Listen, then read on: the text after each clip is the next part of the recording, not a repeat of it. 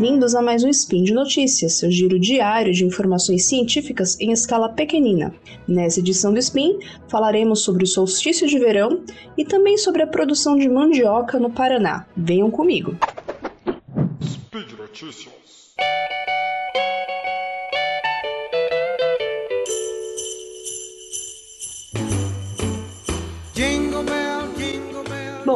Vamos começar falando de solstício de verão. É, o solstício de verão é uma data muito falada essa época do ano nos meios de comunicação. Ela ocorre entre o dia 21 e 22 de dezembro e é quando o hemisfério sul está recebendo mais radiação solar do que o hemisfério norte, de maneira que, para nós no hemisfério sul, estamos no solstício de verão e lá para o hemisfério norte é o solstício de inverno.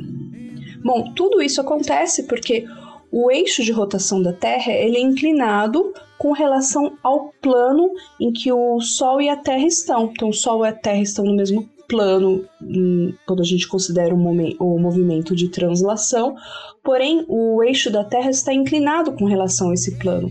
Essa inclinação é de aproximadamente uns 23 graus e ela já é suficiente para fazer com que em uma época do ano o hemisfério sul receba mais radiação solar do que o hemisfério norte, e isso, claro, vai se inverter no meio do ano, mais ou menos ali entre dia 21 e 22 de junho, que é quando acontece o nosso solstício de inverno aqui para o hemisfério sul e o solstício de verão lá para o hemisfério norte. Normalmente falam, né, nos meios de comunicação, que o solstício de verão marca o início do verão e que o solstício de inverno marca o início do inverno. Assim como temos duas datas aí intermediárias, que são os equinócios de primavera e equinócio de outono, que marcariam o início dessas estações. Mas não é bem assim. Essas datas são marcos astronômicos, são calculadas é, através de equações é, da área de astronomia que marcam o início do verão astronômico, o início do inverno astronômico. Então, o que, que a gente vê na prática quando a gente fala de solstício de verão? Aqui para nós no hemisfério sul, vai acontecer que essa data, que, for, que já passou, né, agora que vocês estão ouvindo esse spin, que é entre o dia 21 e 22 de dezembro, é nessa data que o período do dia claro, né, o período claro do dia, o período de sol, vai ser maior do que qualquer outro dia do ano. Então é isso que significa na prática o solstício de verão. Já no solstício de inverno, que para nós no hemisfério sul, vai ser o dia em que o período de dia claro, ou seja, o período de sol visível, vai ser menor do que qualquer outro dia do ano. Então, é, essa data, que foi o nosso solstício de verão, lá para o hemisfério norte foi o solstício de inverno deles. Então foi o momento em que o dia claro lá no hemisfério norte teve uma duração menor, ou seja, quando eu falo em dia claro, eu falo do intervalo entre o nascer e o pôr do sol. Então, astronomicamente, é isso que significa o solstício de verão aqui para nós no hemisfério sul. É, em termos meteorológicos, ele não representa muita coisa, porque as estações do ano a gente não consegue definir exatamente quando começa o verão quando começa o inverno. A gente tem uma definição que vem da climatologia, na qual a gente considera o período entre dezembro, janeiro e fevereiro, os três meses de verão para nós aqui no hemisfério sul. Então a gente faz médias desses três meses quando a gente se refere ao verão. Quando a gente se refere ao período do, do outono, a gente considera os meses de março, abril e maio. Quando a gente considera o período de inverno, nós falamos de junho, julho e agosto, e por fim, quando falamos em primavera, consideramos os meses de setembro, outubro e novembro.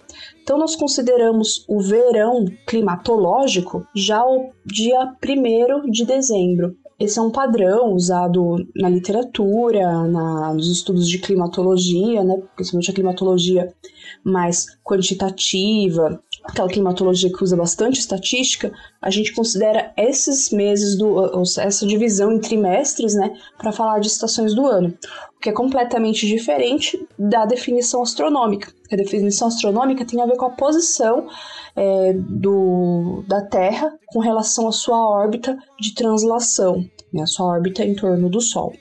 Então, o pessoal fala aí que é o começo do verão, mas a gente tem que lembrar que é o começo do verão astronômico. essa é a primeira notícia que eu gostaria de destacar. É sempre bom a gente reforçar o solstício, o equinócio, porque essas palavras sempre reaparecem quando são as suas datas, né? Mas agora eu quero puxar agora para meteorologia, falando da nossa realidade aqui no Brasil.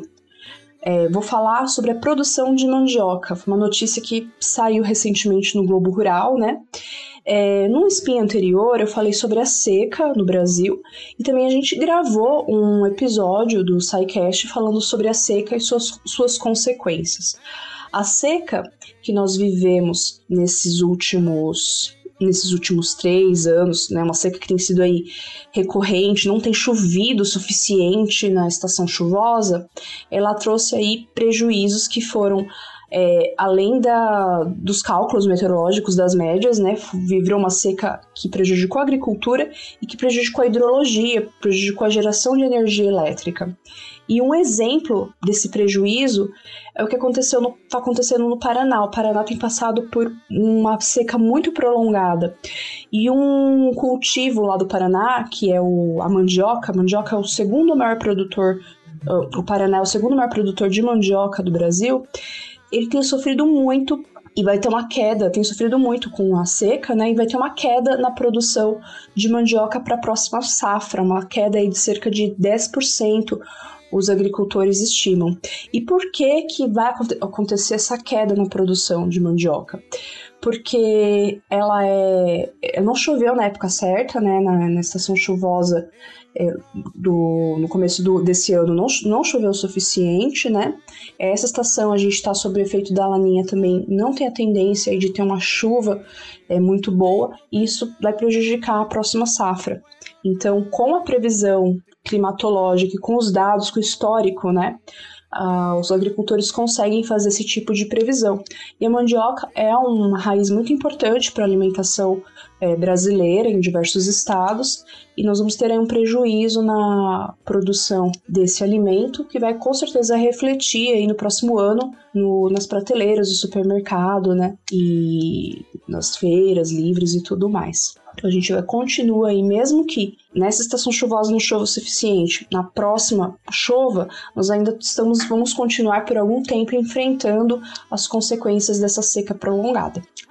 E por hoje é só. Espero que vocês tenham gostado dessas notícias que eu trouxe para vocês. Desejo aí um excelente fim de ano, começo de 2022 para vocês. E se vocês puderem apoiar o SciCast e todos os outros podcasts ligados ao SciCast, como o próprio Spin de Notícias, entrem lá no site do Portal Deviante e saibam como. Se vocês não puderem apoiar financeiramente, compartilhem nosso trabalho, falem sobre o nosso trabalho para outras pessoas. Até a próxima, tchau, tchau.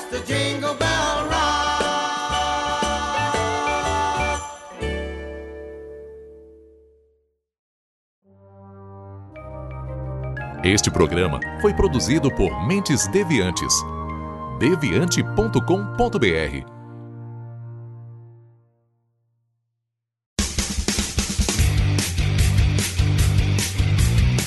Cortes, edição de podcast.